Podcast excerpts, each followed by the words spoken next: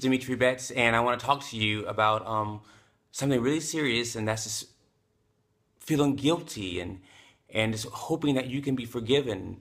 And not only that, but forgiving others who've hurt you. The first thing is that you have to forgive yourself. I know how it is to make a mistake, trust me. And that mistake just gets heavier and heavier on me. And sometimes it feels like I can't breathe and, and, and, and I think that this horrible stuff needs to happen to me because I made a mistake. And I just can't forgive myself.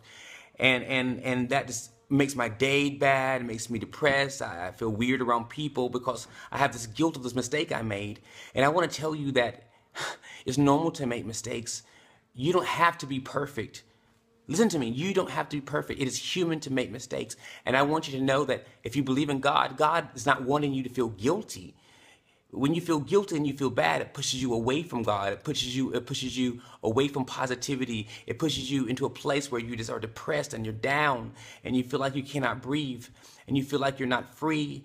And I want you to know that you need to be nice to yourself. You need to be kind for yourself. You need to be forgiving to yourself. Some of us are harder on ourselves than even God is hard on us about. We're more hard on ourselves than God or even other people. And I want you to know how natural it is that you've made a mistake and to say, okay, I made that mistake and I'm not going to do that again. I'm going to learn from that. I'm going to grow and I'm going to go. I'm going to grow and I'm going to go. Grow and go. I'm not going to stay there Please forgive me. And there's some people who, no matter what you do, they will not forgive you. Mm-mm, they won't. I ain't never gonna forgive Dimitri. Never, never, never. Mm-mm, I don't care if he lives a thousand years, a thousand deaths. I ain't never gonna forgive him. You know what? That's their problem. If someone refuses to forgive you, and you want to be forgiven, and you've changed your life, and they refuse, or you become better and they refuse, that's their situation. That's their problem. That is not your problem. You can't change someone's mind. You can't change someone's heart. The only you can deal with deal with is deal with yourself.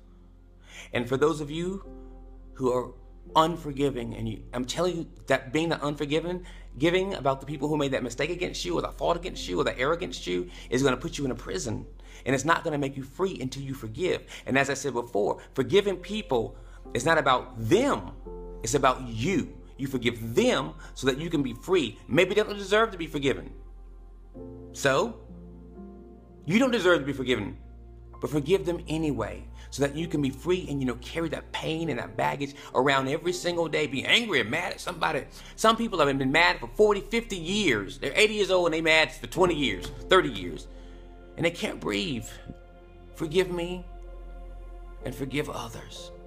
You can start right now just letting away all that that, that anger and, and, and that hurt being good to yourself, being forgiven to yourself, and knowing as long as you have breath, you have a new chance. A new chance.